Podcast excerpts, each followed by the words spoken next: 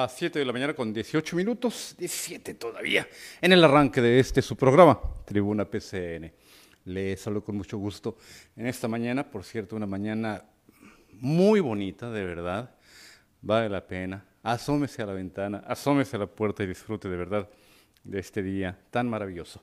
Gracias, gracias a usted que se encuentra en casita, disfrutando de la programación de Primer Sistema de Noticias. Hoy, que concluye la mañanera, a esta hora nos quedan hora con 42 minutos para abordar, ya lo sabe, los diversos temas que atañen a nuestra ciudad, en nuestros distintos municipios, a nuestra Baja California entera.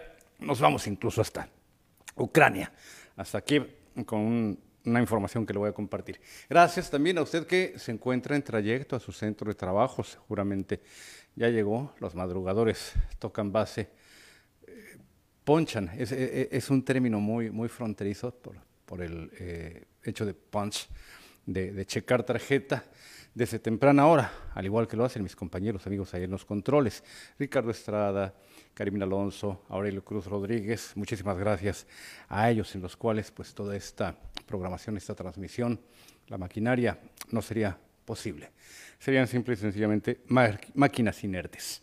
Vamos a entrar de lleno a la información. ¿Qué friega, por no decirse lo más feo, le arrastraron hoy? Así se lo digo. ¿Qué chinga le pusieron al expresidente Felipe Calderón Hinojosa?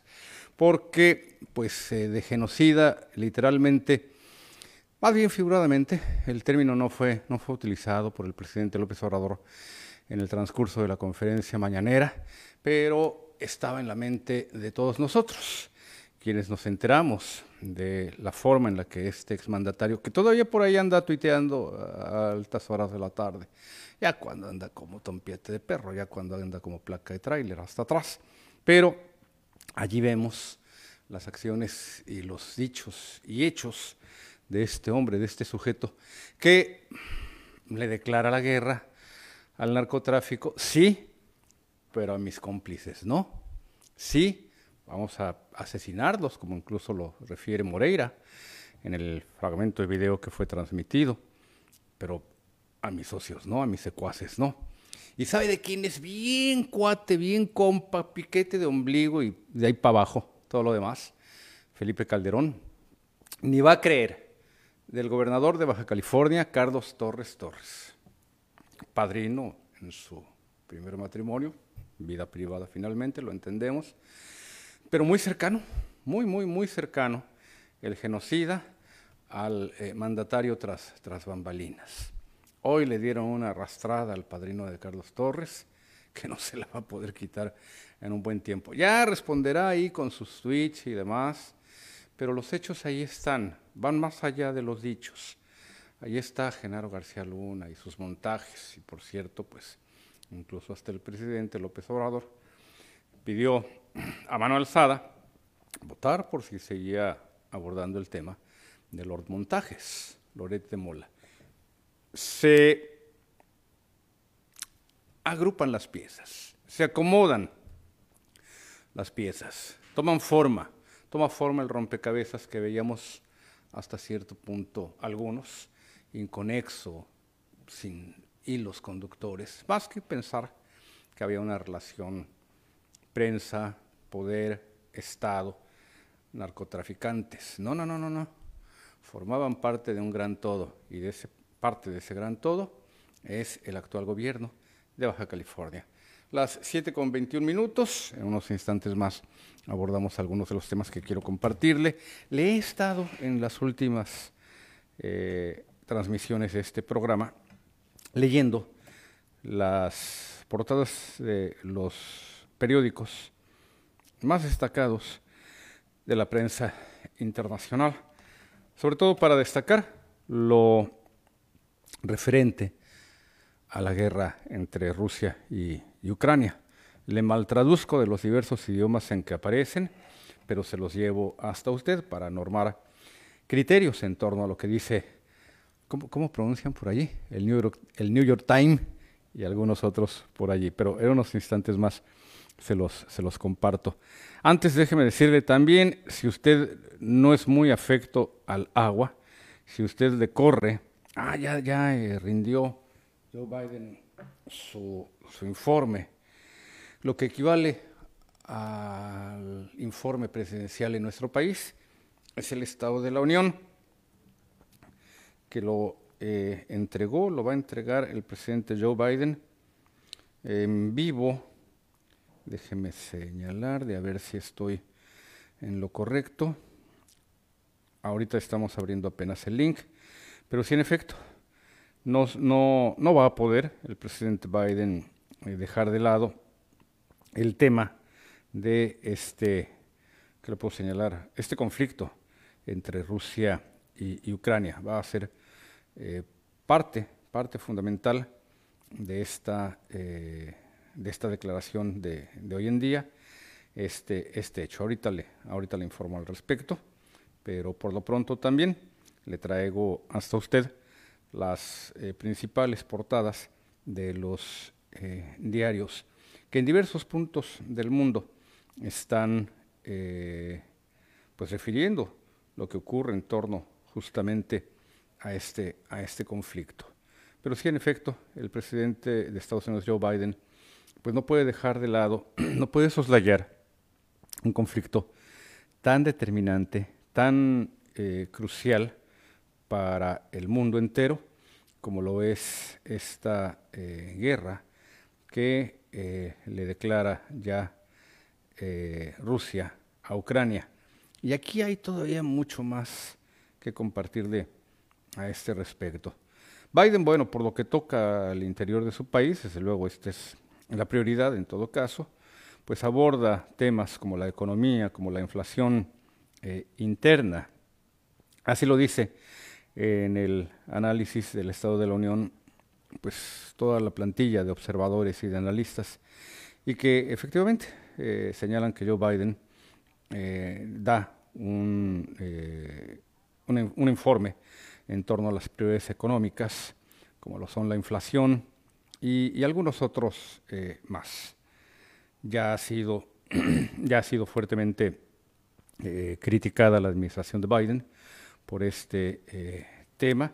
Estaremos muy pendientes a este, a este respecto, por lo que el presidente Biden, que si bien aborda los asuntos internos de la Unión Americana, también debe destacar lo que ocurre en este sentido. Por ejemplo, eh, Joe Biden eh, indica que eh, esa importancia, es de gran importancia, la diplomacia estadounidense, American Diplomacy Matters, en este, en este momento.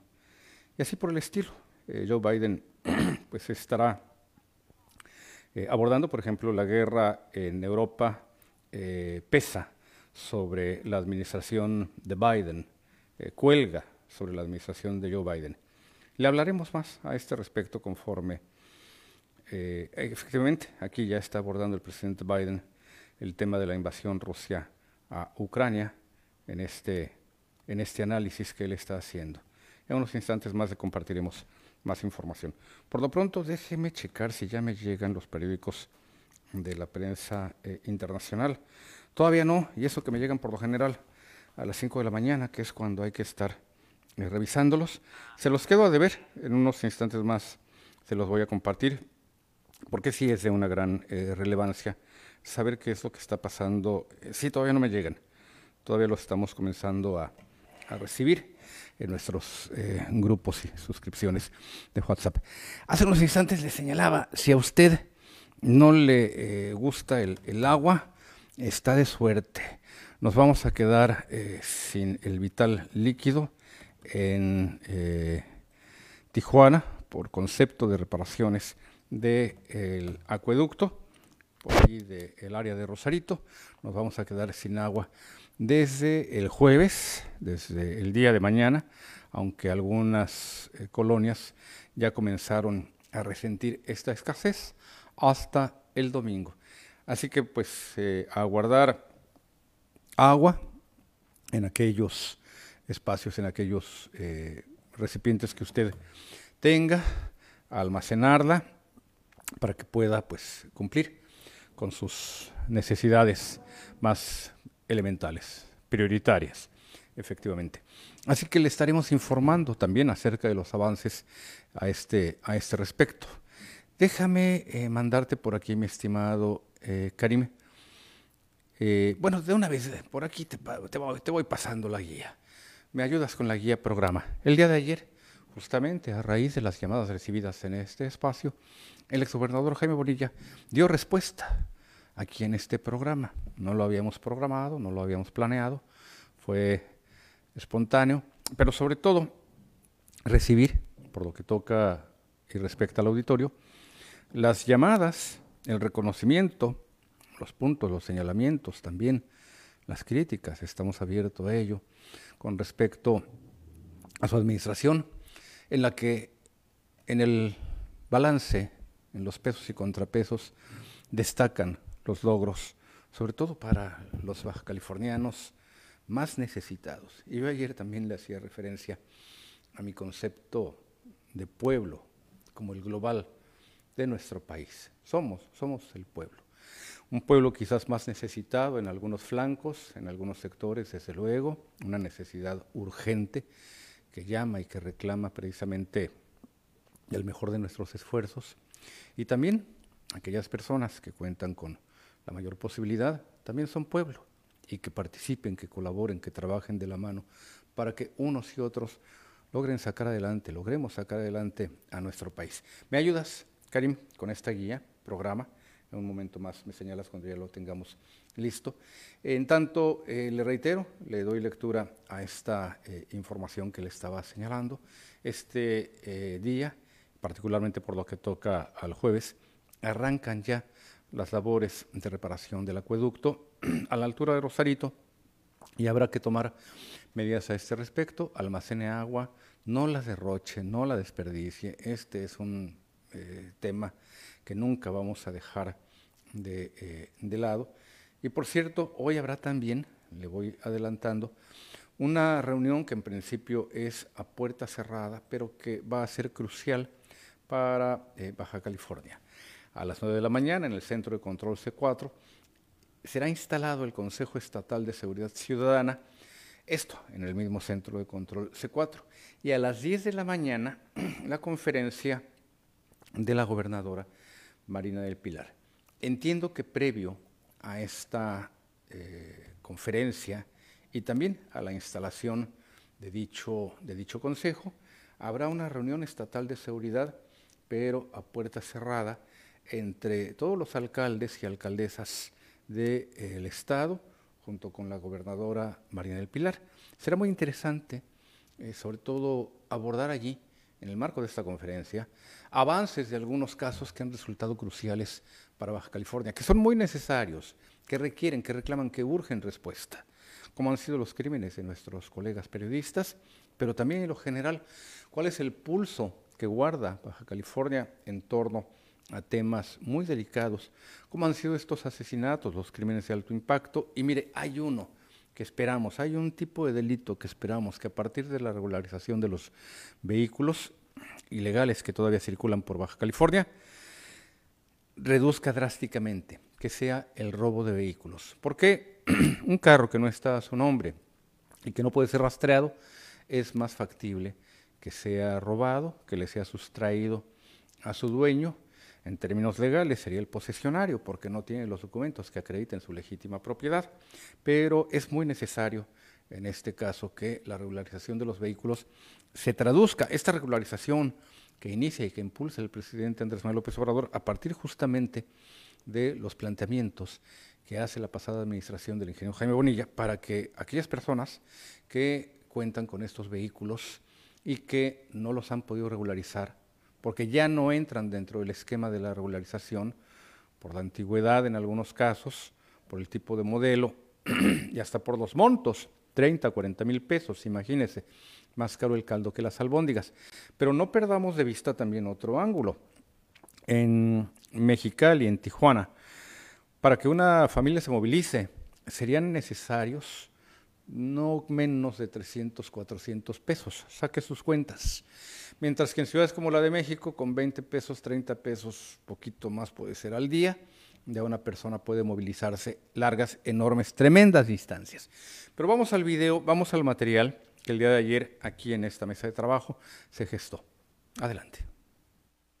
el exgobernador de Baja California, Jaime Bonilla Valdés, dejará pendiente por unos tres meses la posibilidad de integrarse a un cargo en el gabinete del presidente Andrés Manuel López Obrador. Mientras tanto, está dedicado a atender personalmente el crecimiento y reestructuración de sus empresas, particularmente las de medios de comunicación. Así lo expresó esta mañana al responder preguntas del auditorio. Sin estar planeado, el exmandatario estatal y presidente del grupo PCN, Televisión Abierta y por cable, radio, digitales y revista impresa, apareció junto al director del programa Tribuna PCN, Juan Arturo Salinas. Su presencia a cuadro desató una oleada de llamadas telefónicas por el interés de asiduos participantes en los diversos programas para conocer de sus planes y confirmar si se irá a una posición en el gobierno federal. Bonilla Valdés, sonriente y de buen ánimo, agradeció las palabras de quienes elogiaron los logros obtenidos durante los dos años de su gobierno, que concluyó el 31 de octubre pasado, y les detalló lo que actualmente está haciendo. Todo bien, todo bien, muy contentos por los proyectos que estamos este, detonando. ¿Los que referías unos instantes? Sí, eh, bueno, los proyectos de la expansión de la, de la televisión eh, al lado de San Diego, ya la como comercializadora, eh, todo el grupo de estaciones de radio que involucran a este, a este primer sistema de noticias, pues lanzándolas con una nueva imagen. Yo creo que este, los eh, televidentes eh, asiduos, televidentes nuestros, nos han seguido, han visto los cambios. La integración de nuevas, nuevas caras, eh, nuevos formatos. Eso involucra mucho tiempo. para todo tenemos que darnos un poco de tiempo, ¿no? Pero, pues, por los últimos 20 años he estado yo en el proyecto de el iniciado López Obrador el presidente me dijo en una ocasión, tus empresas se pueden esperar, México no. Entonces necesitamos que te integre 100% al proyecto y hicimos eso. Pero ahorita, eh, a pesar de que pues, tengo la función con licencia de senador, he visto la necesidad de dedicarle mucho tiempo a la empresa que por muchos años este, le hemos tenido allí en, en, pie, ¿no?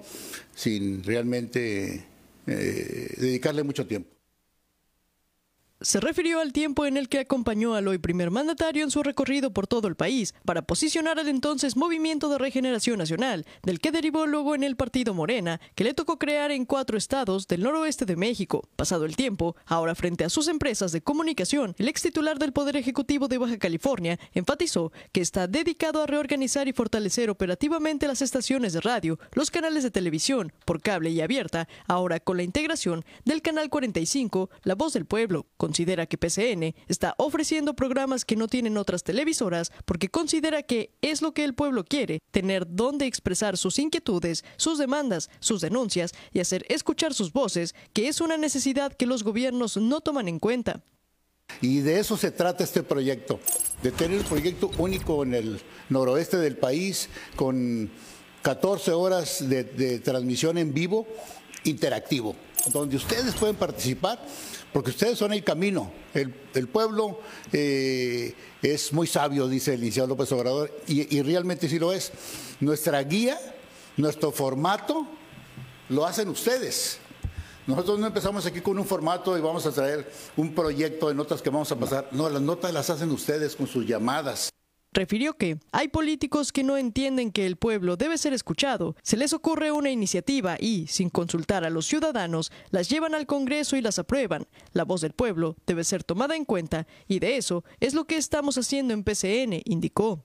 Y los políticos ni siquiera consultaban a la gente. A de cuenta de las mismas televisoras. De repente se les prende el foco, vamos a hacer un programa de esto y los vamos a poner a la hora pico y los vamos a hacer que les guste en lugar de decir, a ver, ¿qué programas quieren ustedes?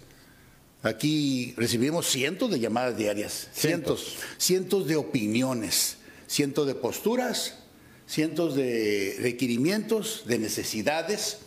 Y eso es lo que hace diferente este formato. Y esa ha sido siempre la lucha de que la gente participe. Por eso el nombre del canal que viene siendo realmente la voz del pueblo. Claramente dijo que lo estamos haciendo para modernizar nuestras señales de comunicación. Nos tomará dos o tres meses. Eso lo sabe el presidente Andrés Manuel López Obrador. Lo de ocupar una posición en su gabinete lo dejamos pendiente. Él tiene otras personas de su confianza que lo están apoyando, puntualizó. Con información de Primer Sistema de Noticias, informó Nazul López. 7 con 37, voy a la pausa, regreso con usted y con las llamadas.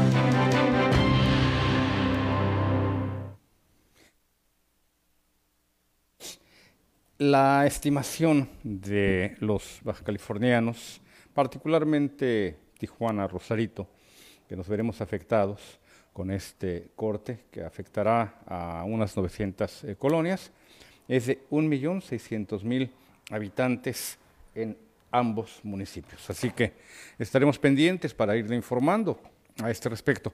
Tengo la llamada de don Ramón Fuentes. Don Ramón, buenos días, adelante y bienvenido.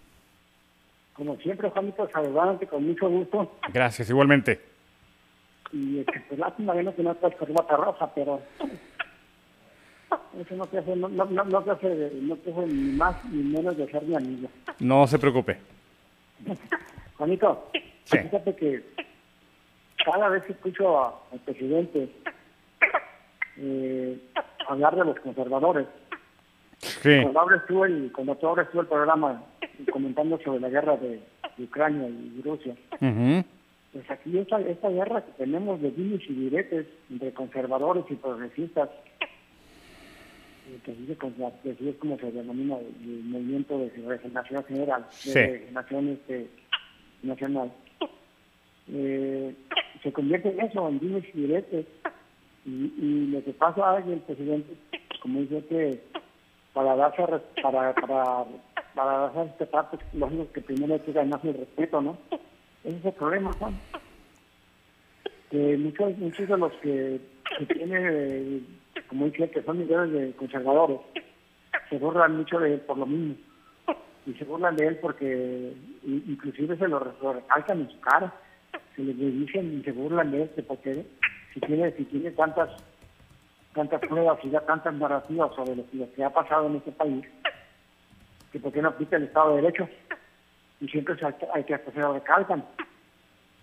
Y ese es el, problema que, que yo, como, como individuo, no letrado, no estudiado, veo, veo en, el, sistema que quiere, que quiere poner este, que quiere, que quiere seguir el presidente, no, de no, de atacar las causas, no, no, este, como dice él, no, no enfrascarse en, en venganzas ni en, ni en, este, ni en, rencillas que no nos que nos puede llevar a otro problema más grave, o sea, grave, al cuidado de que se puede, puede detonar una guerra civil, que ya la tenemos aquí, ya está aquí la guerra civil desde cuándo, pero que no, lo que él está haciendo es tratar de que no crezca. Eso es lo que yo, yo veo así, pero si mientras él, yo lo veo así, no aplique el Estado de Derecho, eso, está en su en su concepción, él, él tiene todo, todo, el- todo el poder de decir, va esto, va el otro, esto no va, esto sí va, esto va. O que se aplique la ley, como dice él, que se aplique la ley, el Estado de Derecho, eso es que se burlan muchos de él, porque no, porque le ha faltado ese, ese principio de que cada quien que se haya cometido un delito y que no, no sea mientras no prescriba, que se castigue. Y es lo que, es lo que yo siento eso, y por eso estoy un poquito este eh, me- porque a mí me entristece Sí. y me enoja y me renta, ya sabes que, que se burlen de él, porque al burlarse de él se están burlando de todos aquellos que siempre hemos tenido que se haga justicia en este país. Y ya mejor no le sigo Juan porque si me enojo... No, ya, ya, ya. Se nos, mañana, Juan. Se nos esponja, se nos esponja, don Ramón. Mire, nada más un par de acotaciones ahorita que terminó usted señalando este término, que eh, se cumpla la ley y también cuando advertía que se trata de una guerra de dimes y diretes, yo lo vería más, don Ramón, como una guerra de grandes intereses, porque hay sectores, y usted bien lo sabe, a los que no les conviene soltar el botín en que convirtieron a México. Yo lo vería, le reitero, más profundamente, que es más allá de una mera guerra de dimes y de diretes, sino de intereses. Abordaremos y abundaremos sobre el tema más adelante, si el tiempo nos lo permite. Las 7 de la mañana con 46 minutos. Artemio Zuna en la línea. Artemio, buenos días. Adelante, bienvenido. Buenos días, Arturo, ¿cómo estás? Muy bien, muy contento, Artemio, de estar con ustedes. Muy bien, mira, Arturo, pues nada más para, para informarte pues, de, de las actividades que se están desarrollando en, coordinación con la PCN en base a ese esa, esa actividad educativa que tú estructuraste dentro de la PCN, que se convierte en una universidad político-jurídico-filosófica para todo Baja California y, y fuera y pasando las fronteras también. Entonces, ahorita vamos a empezar con una primera mesa, ya con, con el éxito que tuvimos con respecto a- a- al fraude que se quería hacer con la gente, en donde a más de 500 mil unidades de aquí de, de Tijuana iban a ser fraudeadas con 10 mil hasta 17 mil pesos en la regularización de sus carros. Entonces, esto nos da, nos dio pie a que debemos de empezar con otro problema, ah, coordinados por el diputado del, del estado, este, diputado Vamos a formar una mesa para el día jueves a la una de la tarde, donde se hace la invitación pública a todos los interesados para analizar los 60 años de explotación que han tenido los colonos aquí en Baja California y los 30 años más que a futuro les piensan imponer cobrándoles las tierras. Entonces, e, este es un problema que viene a nivel nacional por medio del presidente de la República que declaró públicamente el 60% de los terrenos ejidales privados y de la nación están en manos de empresarios que se han enmascarado como ejidatarios, muchos de ellos. Entonces, este análisis nos va a llevar a, una, a un análisis jurídico de, la aplicación de la ley y de, y de evitar la, la impunidad y aplicar la requisición sobre estos terrenos para que los mexicanos tengamos, así como tenemos derecho a, que se nos respeten nuestras propiedades y se nos regrese lo que nos han robado, ahora queremos que también se nos regrese la tierra y se nos haga eh, eh, justicia en ese problema. Artemio, hacemos la invitación. Eh, me dices que es el jueves a las 13 horas. ¿En dónde? A, las jueves, a la una de la tarde, en el Beat Center, ¿verdad? Este, El compañero Gerardo es el que lo está coordinando y el teléfono de él es el 664-127-7348. Sí, ahora bien, Artemio, yo quiero pedirte también un favor, que junto con la señora eh, Rosalilia Jiménez Hernández nos reunamos para que ustedes me orienten, me documenten, me expliquen el tema que yo pueda eh, plantear en la conferencia mañanera, este, el de la tierra y el problema que ustedes están enfrentando. ¿Estás de acuerdo? Eh, estamos esperando que nos des fecha, y hora y lugar para poder reunirnos contigo, los, los cuatro grupos Lo vamos a son hacer. los más fuertes en cuanto a la regularización. Lo vamos a hacer porque recuerda que yo en materia de derecho agrario, de verdad que yo estoy seguro que esa materia todavía no la tengo, la voy a pasar de panzazo con un Bill 6. No, no, no, la quiero pasar lo mejor posible pero yo necesito del apoyo y de la orientación de ustedes, de gente como tú, que a lo largo de décadas incluso has estado muy cerca de este tema, la tenencia de la tierra, que ustedes me orienten para yo a la vez exponer ante el presidente de ser posible, de ser posible Artemio, y voy a tratar de poner lo mejor de mi parte e incluso llevarme un documento muy sucinto, muy concreto, no puedo cargar con los grandes legajos. Comprendo que ustedes tendrían material escrito como para llenar una biblioteca, pero también yo te pido eh, que me ayudes a resumir lo más eh, sucinto posible este tema y desde luego que al igual que muchos otros que nos hemos llevado, y no solamente allá, a Palacio Nacional, sino también los que hemos resuelto y planteado a lo largo de años y las décadas que ya está cumpliendo primer sistema de noticias, que nos echamos a cuestas simple y sencillamente los problemas de la ciudadanía y buscar resolverlos. Trátese de temas como el eh, parque eh, Benito Juárez, la regularización de los vehículos, la tenencia de la tierra, el tema del robo del agua. Son tantos y tantos los frentes, son tantas y tantas las batallas que el primer sistema de noticias ha eh, abrogado se ha abrogado y ha luchado de la mano del ciudadano Artemio. Y yo estoy seguro de que vamos a buscarle eh, pues solución, buscar las puertas para que estos temas no sean dejados de lado. ¿Te parece? Me parece muy bien, Arturo. Pues este, eh, nos ponemos de acuerdo y, yo te voy a coordinar la, la, los, documentos. Nos ponemos de acuerdo. Que, nos pongamos de acuerdo para entregártelos. Quisiera que también nos reuniéramos con la señora Rosalilia Jiménez, porque la señora Rosalilia la hemos entrevistado, está muy interesada igualmente, eh, al igual que tú, en solucionar este tema. Vamos a estar en contacto. La próxima semana por aquí nos vamos a ver. Artemio, muchísimas gracias por la llamada. Jorge Horta, Jorge, buenos días, un saludo hasta allá, hasta Tecate, Pueblo Mágico. Estoy contigo, Jorge. Hola, buenos días, mi querido Arturo. Buen pues día. Aquí reportándote desde el Pueblo Mágico de Tecate el presidente municipal, Darío Benítez, se va a reunir en unos momentos con el secretario general eh, Gilberto eh, para, para ver lo referente a la seguridad ahora que inician las clases en todo el estado, se va a reunir con Gilberto Landeros eh, ahí en Tijuana para ver las medidas que se van a tomar.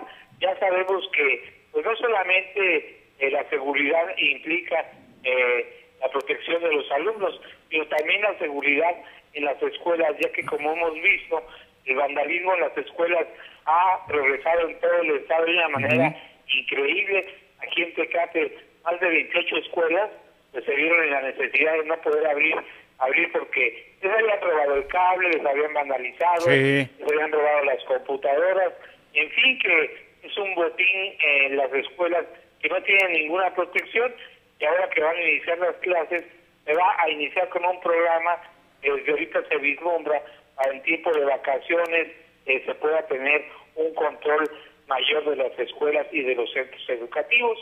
Por otro lado, también quiero informarte que el día de ayer eh, el, el programa de la nocturna que da Darío Benítez duró solamente 10 minutos y hoy, el día de mañana, se va a repetir otro programa más, pero sabemos que es el último, que Darío Benítez, pues no sabemos los motivos por los cuales va a cancelar este programa que venía llevando, pero pues vamos a estar pendientes, mi querido Arturo, para ver por qué causa, motivo, razón o circunstancia el presidente municipal canceló su, canceló su nocturna, ya que la pasaba dos veces por semana, pero pues ahora no sabemos si es por cuestión electoral o por cuestión de otra índole, pero vamos a estar pendientes.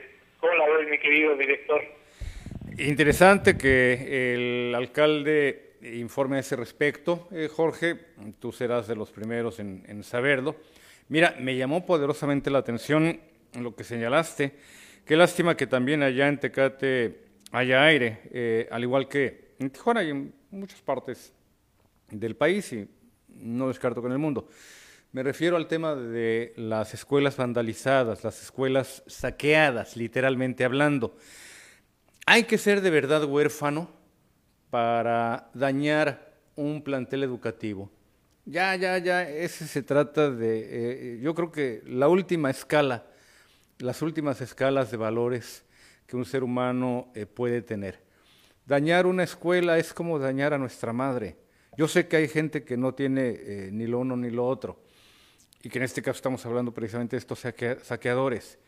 Pero quienes no pasamos por un plantel, público o privado, y que no le debamos la formación de la que allí eh, eh, salimos, esa, esa formación que allí nos dieron, en una escuela, en un plantel educativo, una primaria, una secundaria, dañar una, una preparatoria, dañar una escuela, me parece de verdad tan lamentable, tan propio quizás de algunas de las nuevas generaciones. Pero tú recordarás, eh, Jorge, estamos más o menos en la misma rodada, somos más o menos de la misma generación. Nos quedan las partes, como dice mi estimado amigo Ricardo Estrada. Tú recordarás que una escuela y un templo religioso eh, han sido sagrados para los mexicanos. Y no en vano una figura de la cultura popular tan relevante como Mario Moreno Cantinflas, cuya influencia cultural permeó generaciones, hizo películas con respecto a figuras importantísimas, sobre todo en sus primeros, primeros años. Ya en el éxito él tiene una película en la que desempeña el papel de un profesor, la recordarás, y otra el papel de un sacerdote, que si mal no recuerdo se llamaban así, el maestro y el padrecito. ¿Qué quiere decir? Que la iglesia, que la escuela eran templos del saber uno y de la fe el otro. Y te reitero y vuelvo a mi punto de partida, saquear una escuela, saquear un plantel, me parece que habla de gente que ya perdió totalmente el piso. No sé si tú y yo coincidamos coincidimos eh, en esto, mi querido Arturo. La mayoría de las gentes que hacen ese tipo de cuestiones son gente que roban los cables para venderlos porque están sumergidos en el vicio. Pero también está el que compra ese cable, la recicladora. O sea, que es toda una mafia que está muy bien organizada y que no hay control absoluto, no hay control de, cómo debería de llevarse a cabo esta regulación para las recicladoras. Es por eso que es importante que los legisladores, en lugar de estar rascándose la cabeza, se pongan a trabajar en cosas verdaderamente importantes para la comunidad, como son leyes para evitar eh, el vandalismo en las escuelas. El control, el eh, control a las recicladoras, lo acabas de decir, Jorge. Eh, inspecciones específicas, cámaras, que se sepa qué tipo de mercadería están recibiendo. No es posible que una recicladora reciba 10, 20, 30, 40 baterías de carros al día. Son baterías robadas. Reciben hasta, como lo señalas, el cable de las escuelas. Quizás no se sepa el origen, pero pues por lo menos se lo van a imaginar. Saben quiénes son sus clientes. Jorge, nos mandan ya la pausa, pero retomo el tema aquí donde lo acabamos de dejar tú y yo. Voy al corte, regreso con usted en punto de las 8 con don José Verdal.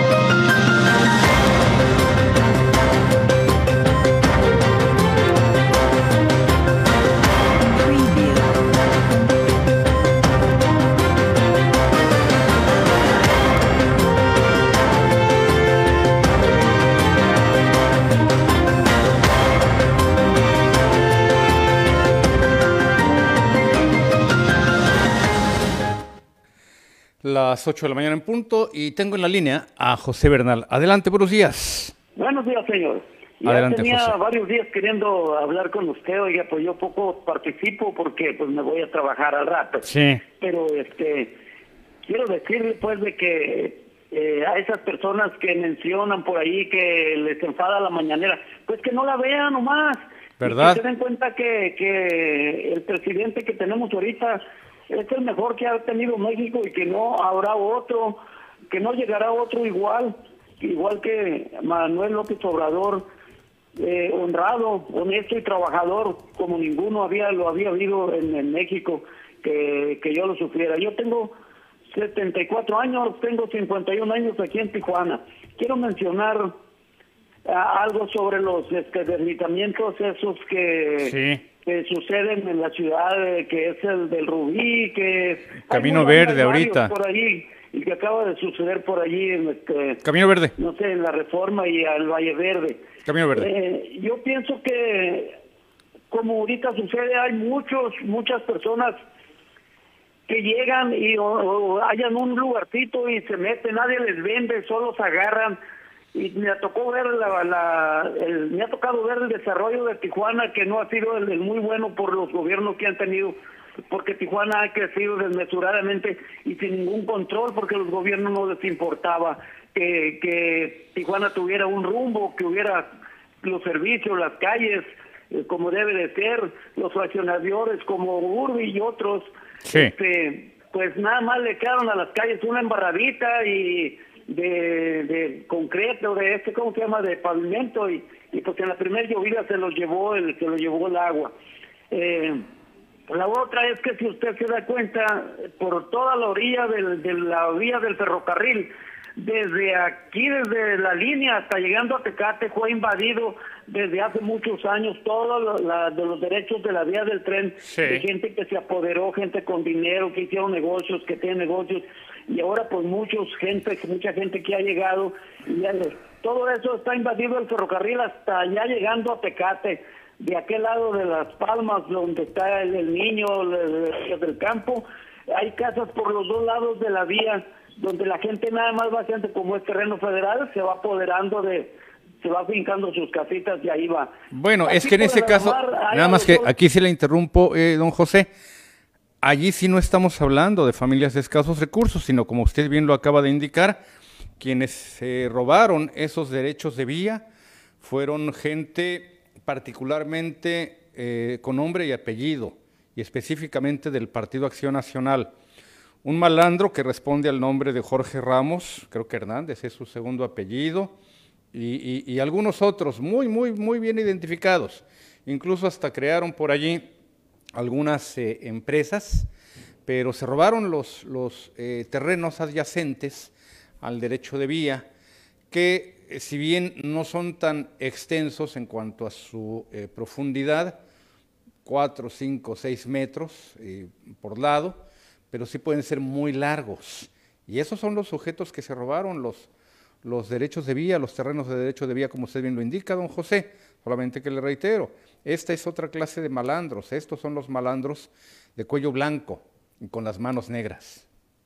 Ahora, digo yo, esta gente que se les, que, se le ruedan sus casas, bueno, pues los servicios han sido de muy mala calidad los que le han dado. Muchas veces la gente pues le tumba un pedazo al cerro y lo echa para abajo y no compacta y se les caen sus casitas.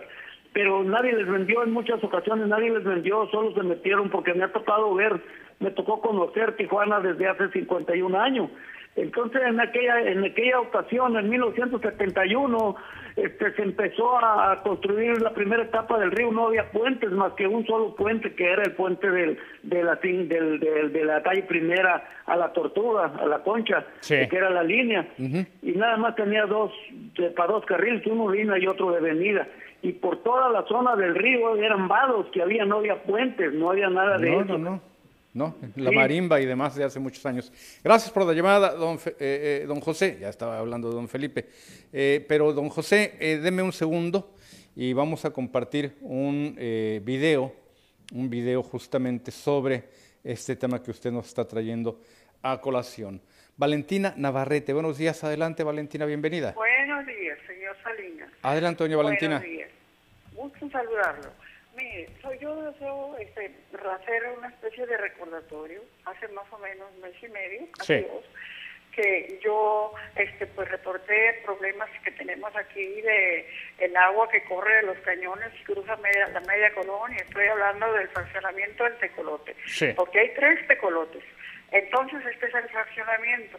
Entonces, mire, eh, pues a ver si las autoridades, por su medio, y con usted, a ver si alguien nos escucha y pues aunque sea venir a ver de qué se trata. Sí. Nada, no, no hemos tenido respuesta. Yo tengo la pregunta, este, ah, dígame. Sí, ¿qué doña? Valentina, ¿qué le parece si para eh, ponernos de acuerdo, yo tengo su teléfono porque incluso usted nos ayudó con un testimonial, ayúdeme nada más nuevamente si me lo puede dejar en producción o si me lo puede dar al aire, porque de lo contrario lo voy a tener que, eh, que buscar. Ayúdeme para que vaya un reportero o reportera a visitarla y que ya nos platique y nos precise a qué lugar podemos ir a hacer las tomas respectivas y traerlo, traer su material, traer su testimonio y trabajar en un reportaje a este respecto que lo podamos plantear ante las autoridades. ¿Me ayuda con eso? ¿Me da nuevamente su número telefónico porque, o me lo deja en producción porque no lo tengo a la mano? Sí, ahí queda, ya está, ya está ahí. Así es. Ah, perfecto. Puede Entonces, tomarlo con toda confianza. a ver si me lo pasan. Sí. Le, quiero decir, necesidades tecolote. urgentes son dos. Sí. Mire, eh, el tecolote tiene 38 años de vida, yo soy Sí. fundadora. En todo este tiempo no hemos logrado tener un dispensario médico. Aquí hay una clínica chiquita, abre a las 9 y cierra a las 2. Y de ahí para adelante no hay nada, nada, nada de quien nos auxilie cuando han pasado cosas, porque ha habido hasta muertes por no haber auxilio de a médico, vamos a decir. Hemos estado buscando, tratando varios eh, presidentes municipales, desde, ¿cómo es- ¿cómo se llama? Hasta Sarán y el que estuvo antes, y hasta ahorita. Y no hemos logrado nada, ni el puente, ni el dispensario. Entonces, eh, pues son dos cosas. Eh, yo, bueno, ya que vengan, quien va a venir de parte de PSN, pues platicaremos.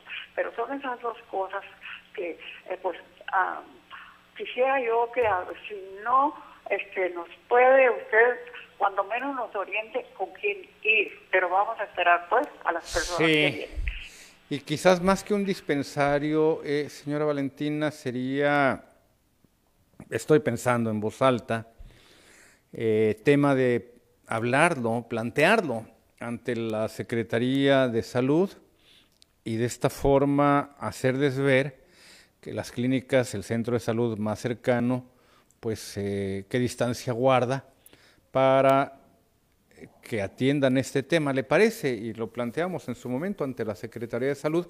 No tengo entendido, doña Valentina, que la dependencia que le estoy diciendo trabaje bajo el esquema de dispensarios médicos.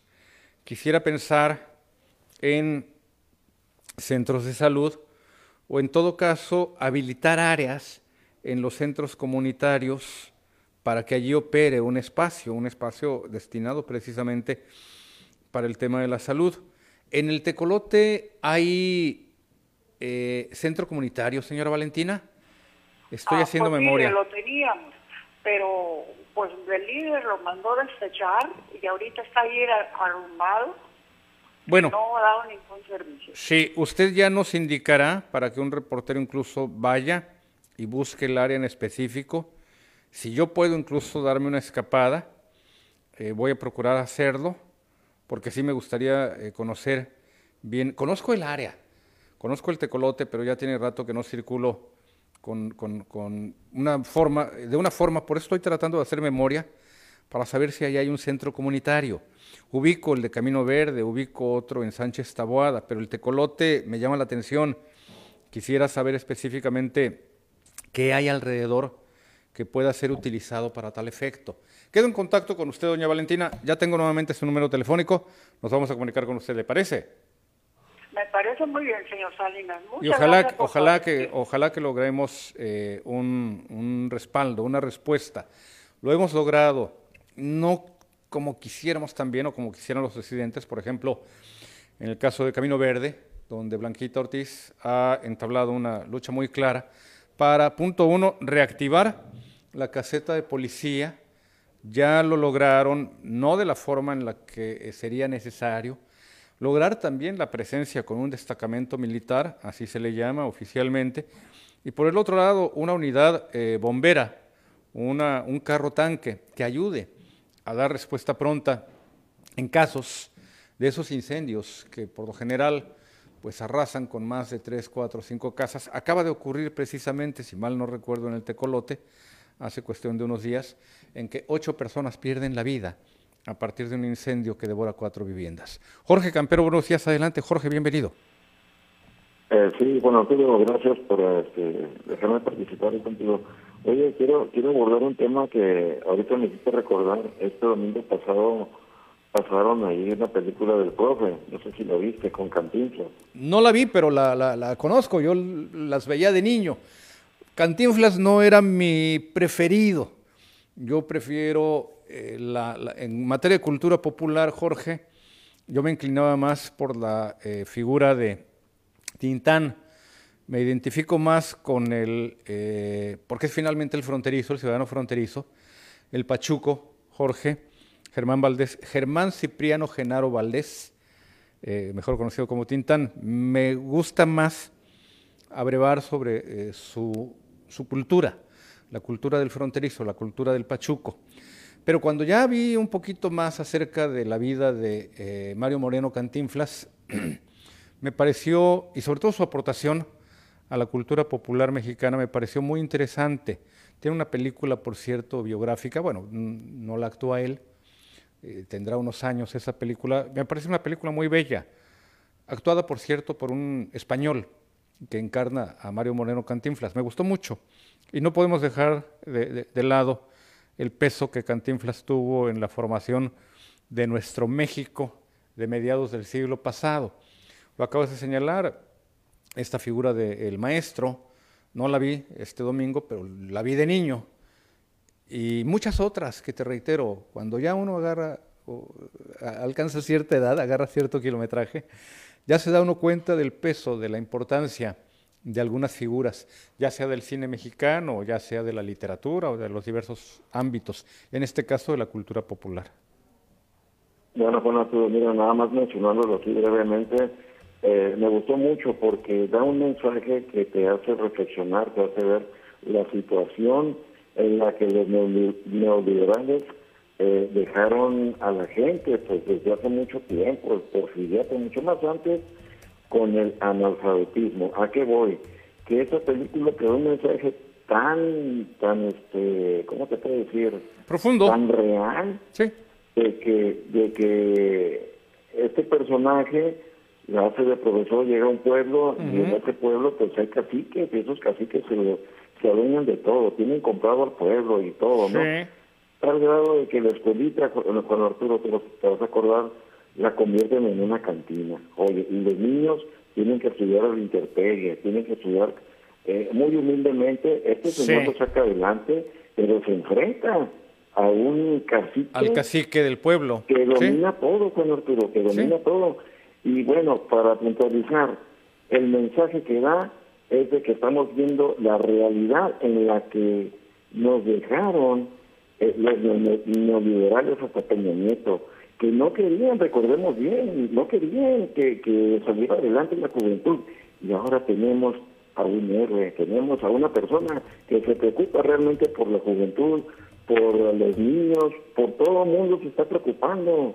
A eso voy, ese mensaje tan bonito es el que dejó esa película. Yo lo vería muchas veces, a mí las películas que me impactan, que me llenan de gozo con Arturo, son ese tipo de películas en donde estamos viendo una realidad, de que la gente salga adelante, adultos mayores con INEA, ese programa tan bueno que es, para que la gente no se quede eh, estancada en el analfabetismo. Bueno, y además, Jorge, tú por tu origen eh, chiapaneco, sabes, sabes de caciques.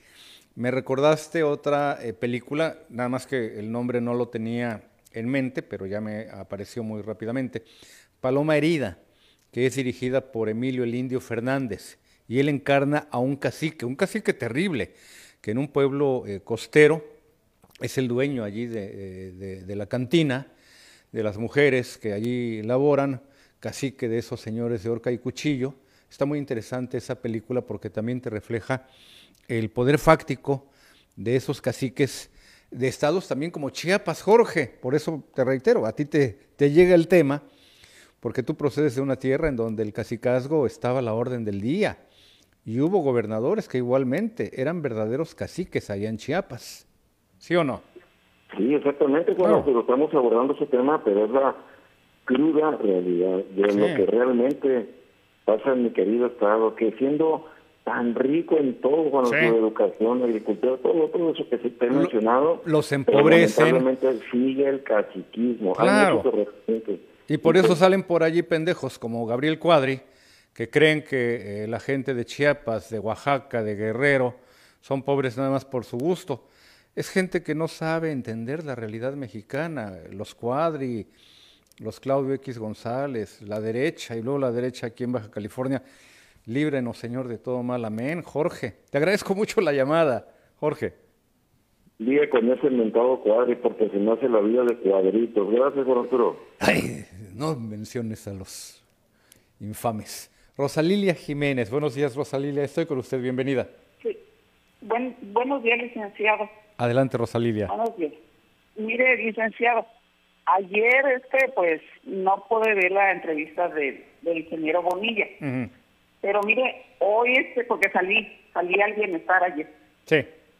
Mire, eh, pero eh, quiero agradecerle eh, tanto su ayuda. Mire, fíjese, él ahorita no es gobernador ya, pero él sigue ayudando al pueblo. Claro. Mediante su televisora. Él está al pendiente de la gente del pueblo. No como la panista que tenemos ahorita de gobernadora, que ni siquiera a nosotros nos ha dado la cara. No nos ha dado la cara ella, ni, ni su secretario de gobernación, ni mucho menos el Uribe, nadie. Nadie nos ha dado la cara. Y miren, el ingeniero Bonilla sigue ayudando al pueblo, aunque él ya no sea gobernador no es el cargo, no es el cargo, doña Rosalilia, es el encargo. Cargo, sí, porque para ellos, para ellos no somos nadie, para, para estos panistas que se nos metieron por la puerta de atrás y por enfrente también, que nos engañaron, porque yo he trabajado para Moreno, yo trabajo en, en hacer las campañas aquí en la zona este y yo no trabajé para los panistas, yo trabajé para los de Morena y para López Obrador, para mi presidente. Entonces, este, pues le aplaudimos al, ingeniero y le agradecemos tanto y que ojalá y que solucionemos este problema de la tierra. Y, y, también quiero para, para aclarar un poquito o para que se entere el, el público o ya sea el pueblo, para que se entere de que de que a nosotros nos vendieron la tierra. Sí. Nos las vendió el Estado. Nos engañó el Estado. Nos fraudió el Estado. Cuando estaba Rufo Apel, Kiko Vega y la Loreta Quintero. Que ahorita se, se, cubre con, con este, eh, con ser diputada la mujer, para que nadie la denuncie pero pero este sí aclarando eso de que nosotros fuimos fraudeados porque nosotros ya pagamos la tierra. Sí, doña Rosalilia, no sé si escuchó la llamada hace unos instantes eh, con Artemio Zuna y le referí a Artemio que quisiera reunirme con usted y con él para poder platicar acerca de este tema, el de la tierra, y normar un criterio mayor y tratar de hacer los planteamientos ante la primera magistratura del país. ¿Le parece? Sí, claro que sí, licenciado, y se lo y se lo agradecemos bastante y al ingeniero también por tomar en cuenta a toda la ciudadanía. Le agradezco mucho la llamada, doña Rosalilia. Ya me envían a una pausa y regreso con usted y con don Manuel Vidauri en la línea. No se vaya.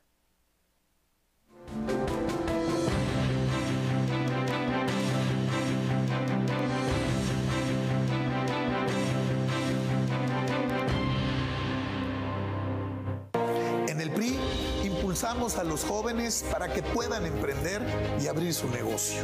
Trabajamos para que ningún comercio tenga que cerrar sus puertas. En el PRI sabemos de los grandes esfuerzos de las mujeres para sacar a la familia adelante. México saldrá adelante sin que nadie se quede atrás. Somos centrones. En el PRI, la familia antes que todo. PRI. Gestión Pública, un programa que escucha y atiende a toda la ciudadanía, dispuestos a ayudar, todos los domingos de 12 a 1 de la tarde. Sintonízanos en Canal 45 de Teleabierta y 87 de Easy, y a quienes nos escuchan en la tremenda 1030 AM, Radio Z13, 1270 AM, Radio Enciso 1310 AM, y en Mexicali 1150 AM, y en redes sociales, en PSN en vivo. Gestión Pública. Importar tu carro ahora es más fácil y barato que nunca, gracias al nuevo decreto presidencial. Si tu vehículo es un modelo de 2017 o anterior, podrás importarlo y proteger tu patrimonio. En Grupo Aduanal Ayala y Asociados, contamos con más de 20 años de experiencia en trámites aduanales e importación de vehículos. Estamos comprometidos con tu tranquilidad. Llámanos al 664-624-3337 y haz tu cita. Te esperamos. En Easy lo fácil es un estilo de vida. Es no atorarte cuando toda la familia esté usando el internet al mismo tiempo. Llévatela Easy con el internet de alta velocidad que necesitas y paquetes para todos con el doble de megas. Eso es llevársela fácil. Eso es llevársela Easy.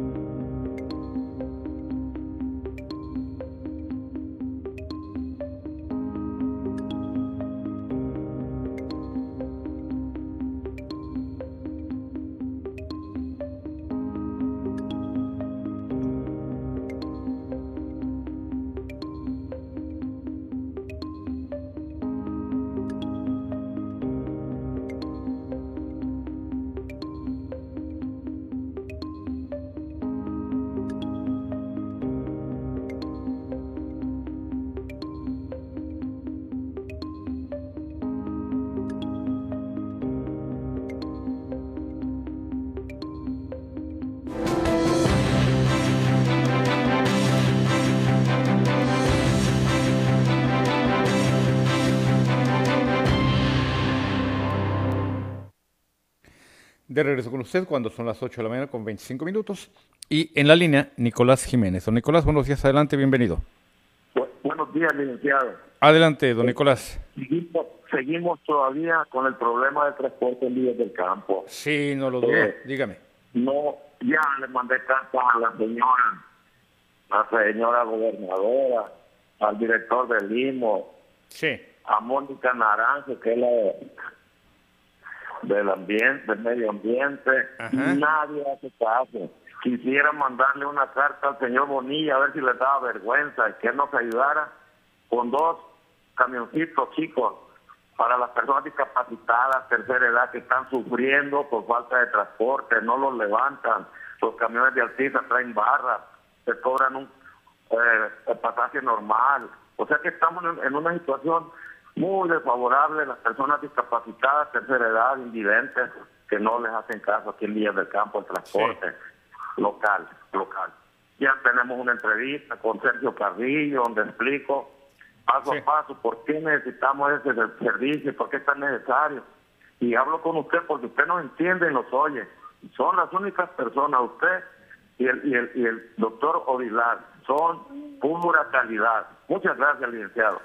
Don Nicolás, vamos a seguir poniendo allí el dedo sobre esa llaga que usted nos refiere, porque desafortunadamente eh, muchas gentes, muchas personas, ahí en Villas del Campo y en toda esta zona, la conozco, la he recorrido, y que requieren de, de la atención.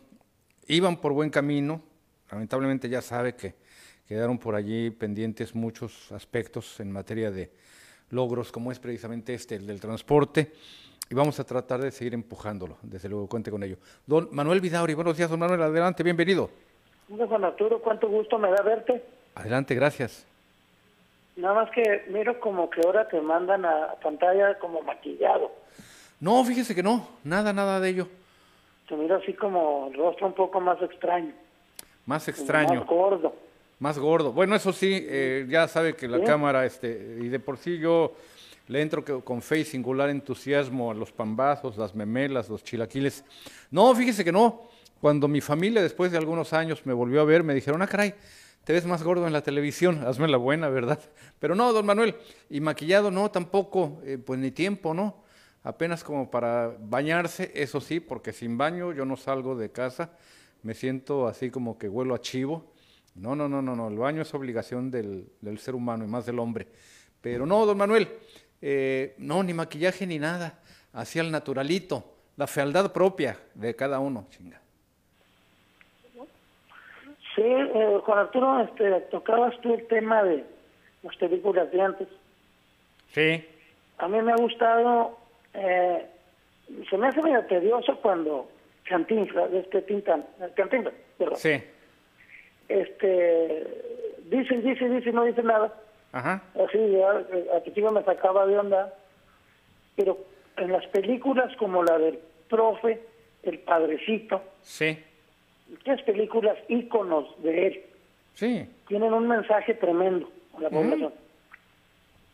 Lo que no decía, lo que no se podía decir en un periódico, las películas mandaban ciertos mensajes Sí. y, y se avanzaba, ya que no es presunción porque a mi tercer año de primaria,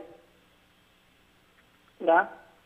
Este, yo tuve eh, en aquellos tiempos que estudiar en un libro que regalaba el gobierno que se llamaba Cartilla de Alfabetización, no te Ajá. acuerdas. Sí. Y a mi mente no se me olvida aquellos programas que de aquella de aquellos locutores ¿verdad? De, de las cadenas desde de, del Distrito Federal, ¿verdad? Sí. aquella locutora Eteldina Ruano Vargas y Fernando Malpica Navarro, Ujú. arregladísimos para hablar y para explicar las cosas, ¿verdad?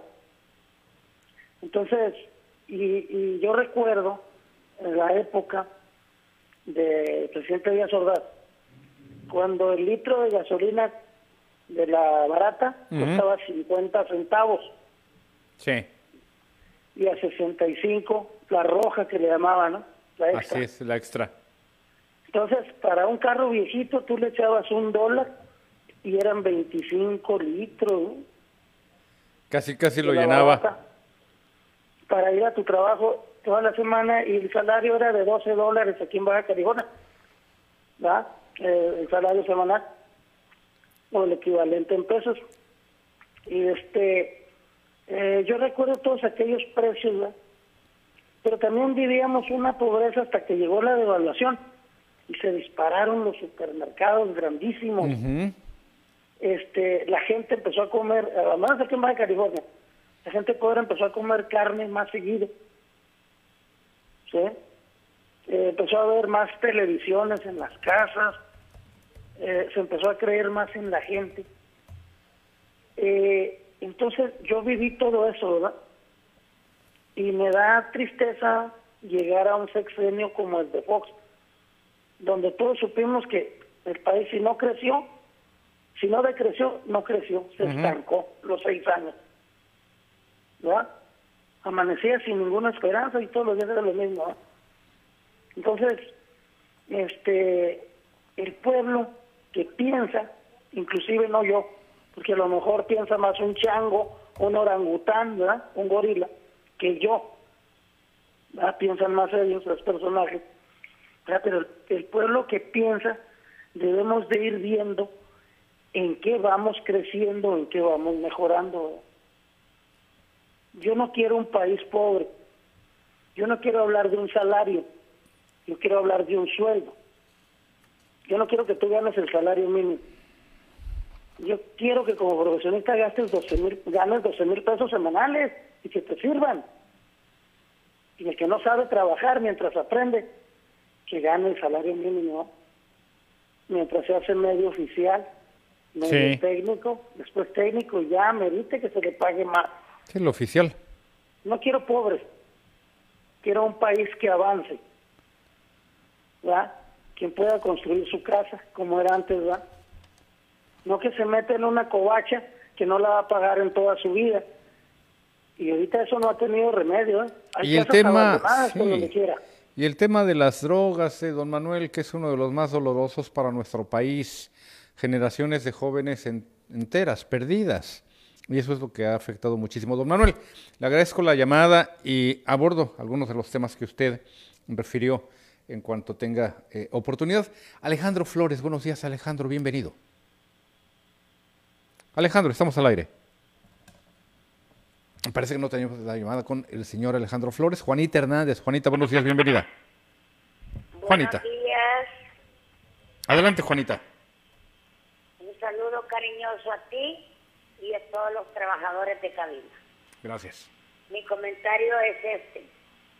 Yo le doy gracias a Dios porque en realidad hay más, más pajaritos en el alambre. En realidad nos pusieron más, más alambritos para que tengamos comunicación y escucharnos bien.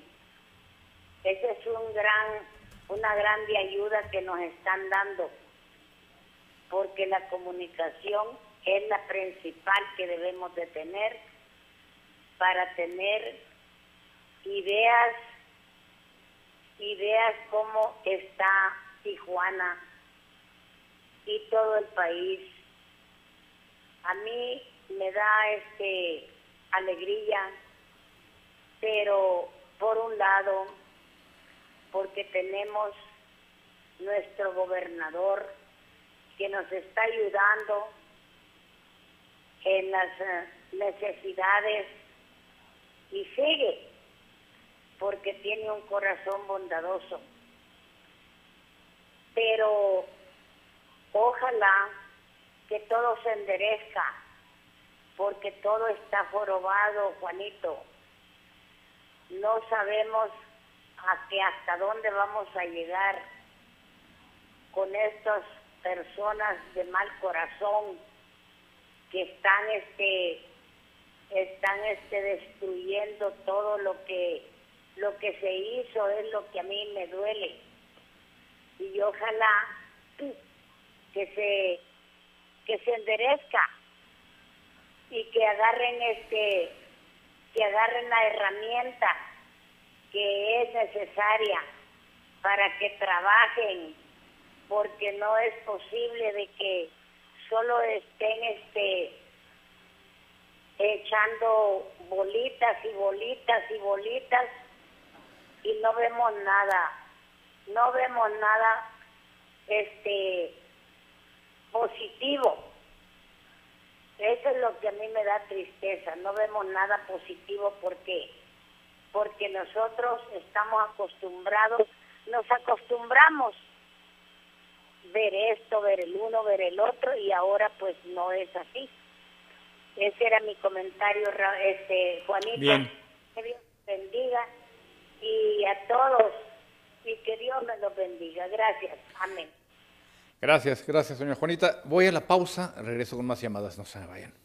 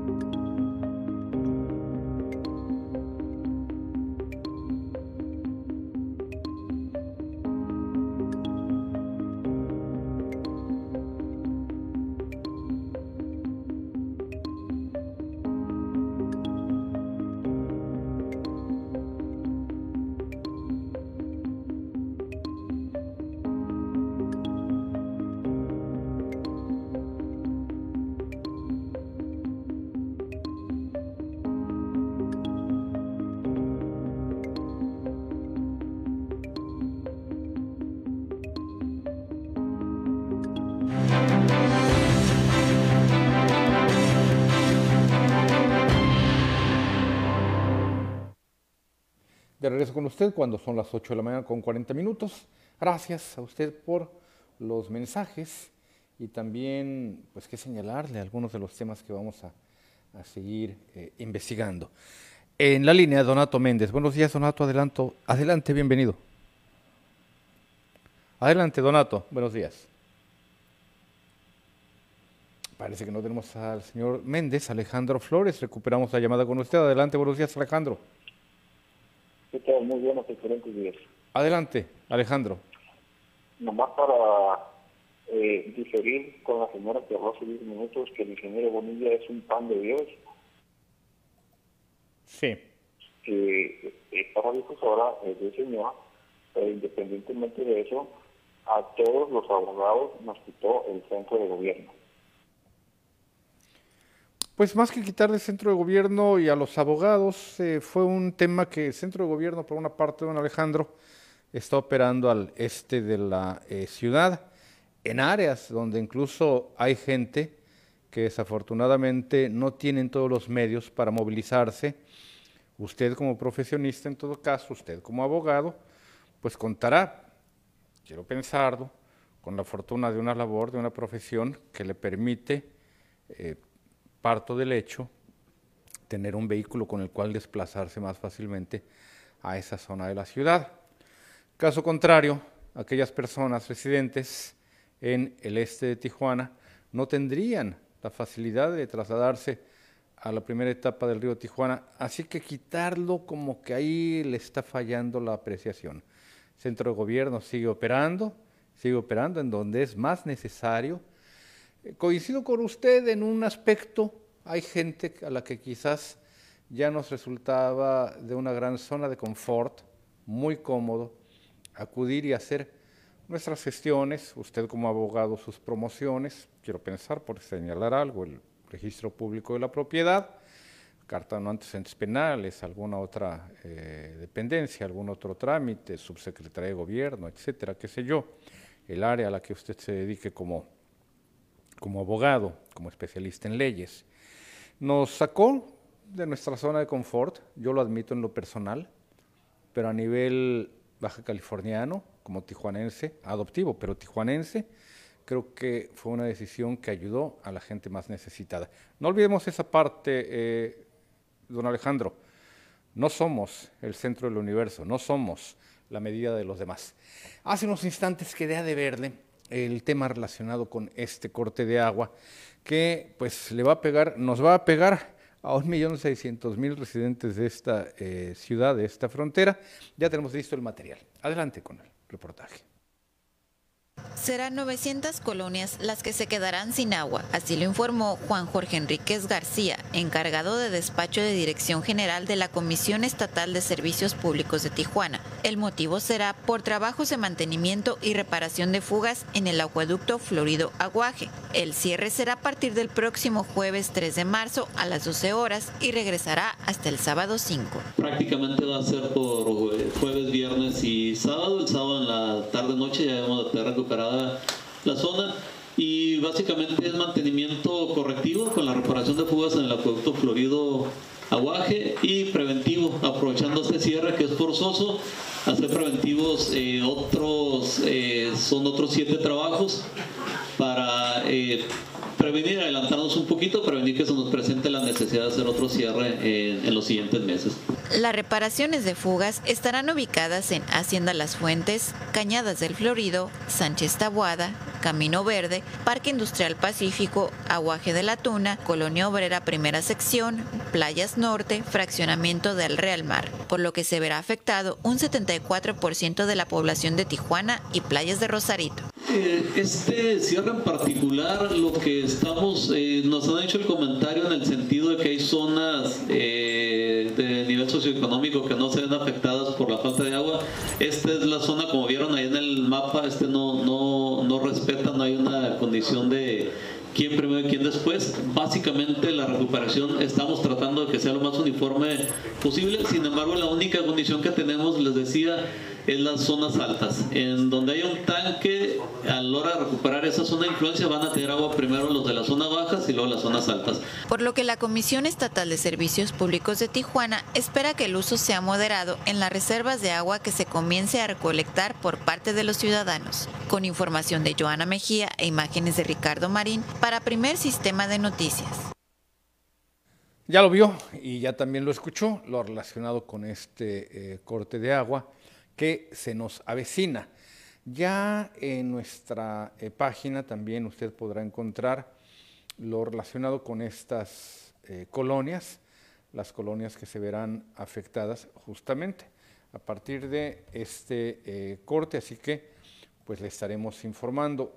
Por lo pronto, mire, en todo caso también le voy compartiendo algunas de estas eh, colonias afectadas y eh, si usted reside en alguna de ellas, pues allí se va a dar eh, cuenta de si le va a pegar este, este tema.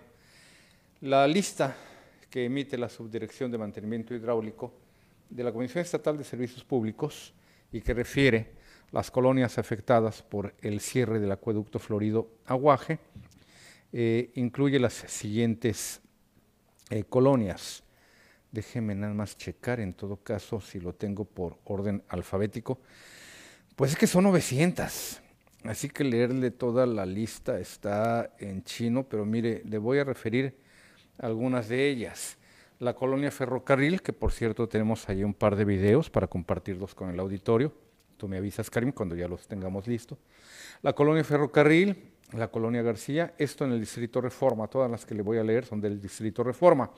García, Genaro Vázquez, 1 y 2, Generación 2000, 1 y 2. Gloria, Granjas Amparo Sánchez, 1 y 2. Granjas Buenos Aires, Buenos Aires 1 y 2. Granjas El Tecolote, Grupo México, Hacienda Acueducto, Hacienda de Criollos, Hacienda del Pacífico, Hacienda Las Delicias, segunda sección y tercera sección también. Hacienda Los Laureles, Hacienda Los Venados, Las Huertas, 1, 2, 3 y 5. Híjole, ya sé a quién le va a pegar esto bien y bonito. a ver si, llega sin bañarse. Jalisco, Jardín de las Bugambilias, Jardines de la Arboleda, todas el Distrito Reforma, Jardines de la Gloria, Jardines de la Mesa, Jardines de la Misión, Jardines de las Glorias, La Joya, Joya Este, La Esperanza 2, La Rioja Residencial, Lagunitas, Las Palmas, Latinos, el Infonavit Latinos, Lázaro Cárdenas, Lázaro Cárdenas, ampliación, Leandro Valle, 1 y 2, Lilas y Nochebuena, segunda sección, Loma Bonita, 2, Loma Dorada, Campos, Loma Dorada, Campos 2, Lomas, Lomas de la Amistad, Lomas de la Amistad 2, Lomas de la Cruz, Lomas de la Presa, Lomas de San Martín, Lomas Verdes. Fíjese, hay una colonia que se llama Luis, así, sin más ni más, ni nombre, ni apellido, ni más. Luis, pues ahí también se va a ir el agua. Luna Park, Martínez Domínguez. Bueno, pues es que Luis, y ya le podemos juntar ahí el Martínez Domínguez, ¿verdad? Para que no se queden tan solitos. Maurilio Magallón, Mérida, México Lindo, Mi Patrimonio, una y dos. Mi Ranchito, Monarca, Morelos, Parque Industrial, Moreno, segunda sección, Naranjos, Natura Residencial, sección Amanecer, Natura, sección Arboledas, Natura, sección Bosques, es que Natura es enorme, tremendo, Natura, sección Vistas del Sol, Niño Artillero, Niños Héroes en la mesa, Niños Héroes Este, Nórdica, Parque Industrial, este está subiendo, si mal no recuerdo, por la 34 Sur, Orizaba, Palma 2, Palma Real, Panamericano, 1 y 2, parcela 51, parcela 65, parcela 77, parcela 90, Parque Industrial Pacífico, Paseos del Pacífico. Hay más, la, lista sigue, pero tengo también más llamadas. Ramona Ibáñez. Señora Ibáñez, buenos días, bienvenida. Adelante, señora Ibáñez. Parece que no tenemos la llamada de la señora Ibáñez. Continúo con la lista. Tú me dices también, mi estimado Karim, cuando tengamos listo el video. Son dos. Muy breves, por cierto. Muy breves los, los videos. Son de segundos apenas. Paseos del Prado, Pino Suárez, Pinos de Agüero. Ahí hay una historia muy, muy, muy bonita que un día le, le voy a contar.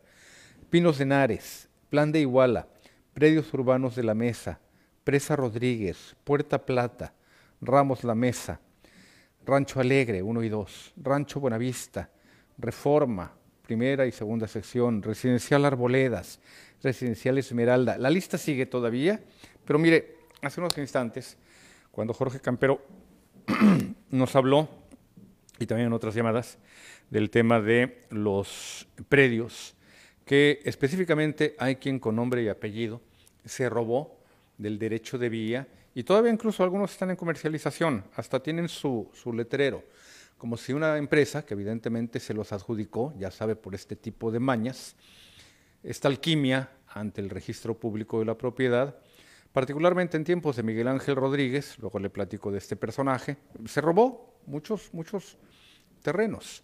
Pero, ¿qué es lo que sucede cuando los predios adyacentes, el derecho de vía del ferrocarril es eh, robado, como hicieron estos panistas.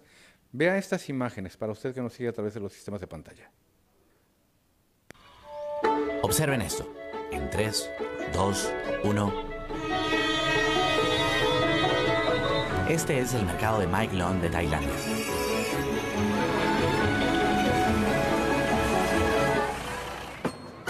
Como a una hora al sur de Bangkok, cada día, a partir de las 6.20 de la mañana, un tren atraviesa el mercado de Maiklon, uno de los mercados de vegetales y de comida de mar más grandes de Tailandia. A través de los puestos de frutas, del helado, del pescado, el tren lo Hasta ahí. Mire, este es un mercado y bueno, podría sonar hasta típico, hasta muy folclórico, interesante. Hay un video, nada más que este sí se lo quedó a deber, en el que un tren en algún otro país atraviesa entre casas y es todo un peligro tremendo, es un peligro absoluto, rotundo, total. Lo veremos de una forma quizás folclórica, típica, qué bonito, pero en realidad esto implica también un peligro. Ese es el peligro que precisamente buscaron evitar en su momento los gobiernos federales que establecieron el derecho de vía.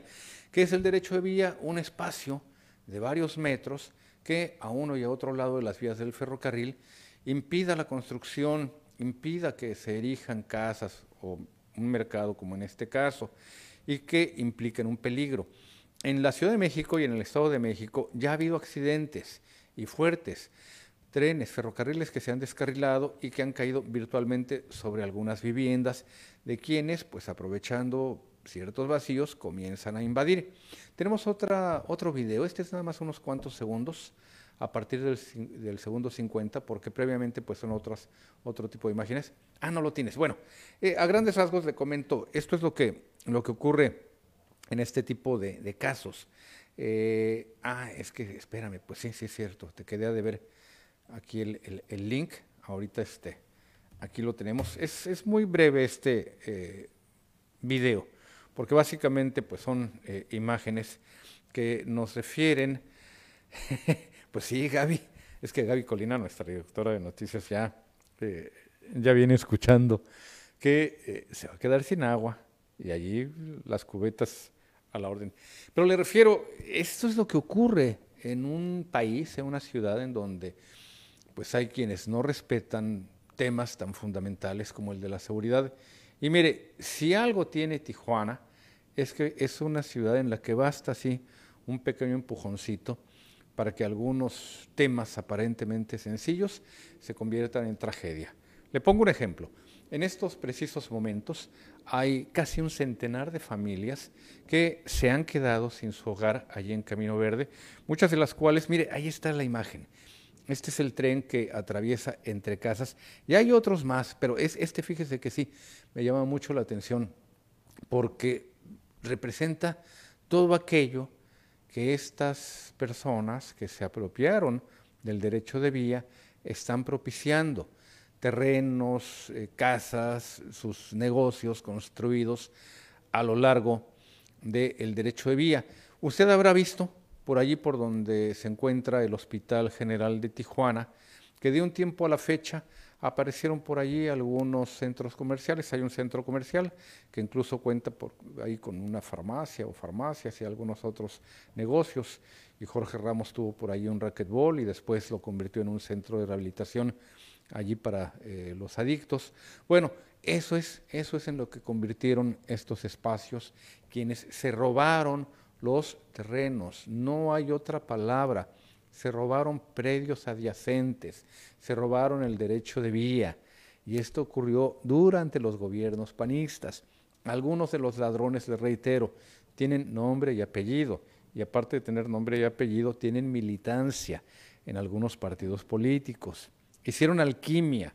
No es casual que al término del gobierno de Francisco Vega de la Madrid, el primer prófugo de la justicia fue un empleado de confianza del registro público de la propiedad, que, de acuerdo a lo que nos informó en su momento el entonces director del registro público de la propiedad, el licenciado Tirso Liébano, nos informó que este eh, sujeto pues, se había robado una computadora con las claves de acceso para pues, cambiar de propiedad, cambiar de dueño muchos terrenos. Ya nos vamos, pásela bien, son las 8 del mañana con 56 minutos. Recuerde que mañana tenemos una cita aquí en Tribuna PCN. Hasta entonces.